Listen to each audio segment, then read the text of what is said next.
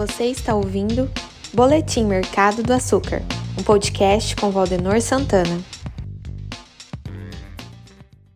Bem-vindos ao nosso primeiro boletim sobre o mercado de açúcar. O intuito é dividir com vocês o que estamos vendo dentro deste mercado, passando pelos principais fundamentos que, que compõem o direcionamento do, do produto e suas precificações. Também vamos estar passando pelo desempenho que acontece dentro do mercado interno, seja o varejo, seja o, o segmento industrial. Falando do petróleo, nós vimos o, os preços do barril ainda em elevação, aonde o, o preço do Brent chegou nos últimos dias a 67 dólares o, o barril. É, hoje, particularmente, já abre o dia com 65 dólares, né, um, um ligeiro recuo diante dessa máxima histórica. No ano, nós já tivemos 30,4% de, de reajuste. O WTI, que é o petróleo americano do Texas, esse ele vem numa recuperação mais acelerada, porém ele opera mais baixo que o Brent, né? hoje 62,30 o preço do, do barril e ao longo do ano ele já aconteceu um reajuste de 40% ao longo de 12 meses, né? e não desses dois primeiros meses. Nesses dois primeiros meses nós tivemos uh, um reflexo desse aumento do barril de petróleo, nós tivemos a gasolina já puxando 8,5% de, de aumento. É, o que a gente tem esperado é que essa semana vai ter uma reunião da OPEP e seus aliados, produtores do petróleo, que vão buscar ampliar a oferta é, do barril de petróleo, com isso vai provocar uma redução de preços. O mercado espera essa direção. Vamos acompanhar ao longo da semana. Um outro fator é o câmbio. Nós tivemos o, o, dólar se elevando durante a semana passada. O principal fator que provocou essa elevação foi uma previsão do aumento dos juros americanos, levando a investimentos naquele país na busca de compra de títulos do Tesouro americano, já que é considerado o investimento mais seguro do mundo. Dentro do Brasil, o que contribuiu para a elevação do câmbio foi a troca do comando da Petrobras, as incertezas em relação à política de preço dos combustíveis, uh, o avanço da, da pandemia Uh, com isso, está forte a volta do auxílio emergencial e a discussão do ajuste fiscal para ter a contrapartida para esse gasto emergencial. Então, tudo isso trouxe turbulência e provocou uma instabilidade, o que elevou o aumento do câmbio aqui dentro, contribuindo com já era um direcionamento do externo também.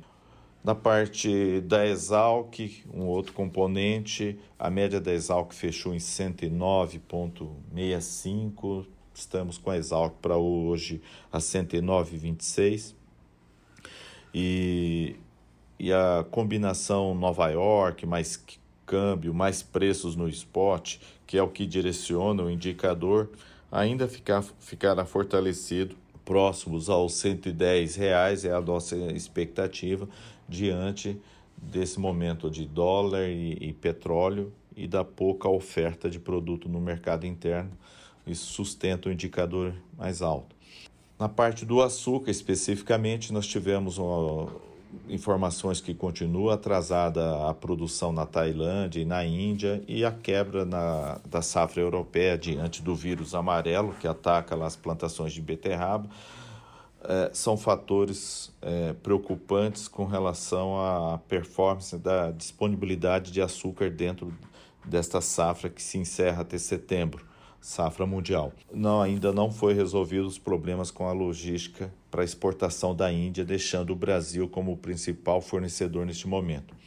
Nessa sexta-feira tivemos o encerramento do contrato na, é, da Bolsa de Nova York, o contrato de março, onde os preços recuaram em 2,7% na semana, seja por ajustes entre as posições de vendedores e compradores buscando o encerramento do contrato, e, ou seja também porque estavam exageradamente elevados os preços na bolsa, né? Nós chegamos a bater a máxima ali de 18,89 centes por libra peso.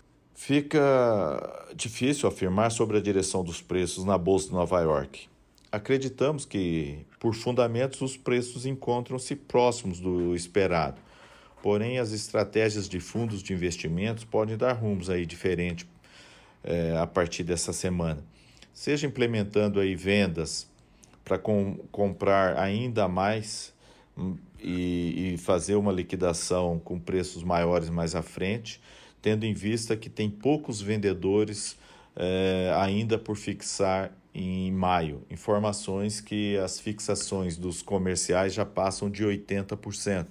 Então, os fundos podem vir por essa direção olhando do lado dos fundamentos do açúcar, acreditamos que esteja dentro de um preço equilibrado na ordem de 16,5 é, centes por libra peso. Então, são duas linhas, mas fica difícil afirmar o rumo aí e essa semana ao longo dos dias vai ser revelador para nós essa direção. Dentro do mercado interno, uma demanda bastante fragilizada, usinas com pouca oferta de açúcar e se precisarmos de um açúcar especificado, eh, teremos dificuldade em encontrar.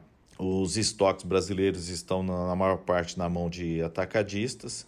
As indústrias vêm postergando as retiradas, é, satisfeitas com seus estoques. Ainda sobre a demanda, existe uma preocupação com o lockdown na maior parte do, do país, o consumo bastante retraído, ao contrário do que aconteceu em 2020, quando os consumidores é, colocaram um pânico na, na apetite por compra e foram aos supermercados para se abastecerem.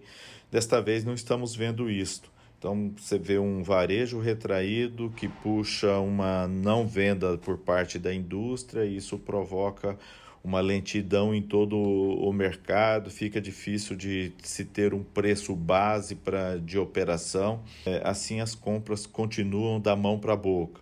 De qualquer forma, as usinas têm fila de, de embarque para os portos e nem tanto para uh, o direcionamento para consumo no mercado interno. Um outro fator é que a safra inicia em torno de 15 dias, ou seja, 15 de março já teremos algumas usinas é, produzindo. Do lado do varejo, a gente percebe, mesmo ainda modesto, mas ventos e sinais positivos a favor dos negócios. Os preços que os supermercadistas vêm praticando mostra uma recuperação de margens por parte deles, deixando de ser um produto apenas de repasse. É, fortalecendo essa relação entre comprador e vendedor. É, percebemos também um aumento no consumo de embalagens menores, com 1 e 2 quilos, e a procura aí por produtos com menos química, no caso do açúcar, um demerário e orgânico, que tem um, como apelo um produto natural. Do lado dos preços, usinas com estoques estão ofertando abaixo do que remunera a matéria-prima, buscando se antecipar, já que vai começar a safra logo na frente. Se elas têm estoque, esperam iniciar a safra sem estoque. Isso dificulta a ação do, do empacotador para que consiga acompanhar. A gente espera também que essa semana seja uma semana de compra do varejo para que haja reposição das compras, das vendas deles realizadas aos consumidores. Né? Ao longo da semana estaremos atualizando em nosso site várias vezes ao, ao dia o que de mais relevante foi divulgado sobre o mercado de açúcar. Fique conectado né, no nosso site www.açucareiraenergy.com.br que essas notícias chegarão para vocês em primeira mão. Então esse é o nosso primeiro boletim, esperamos ter uma sequência e trazer bastante novidades ou atualizações para vocês ao, ao longo da semana. Vamos juntos!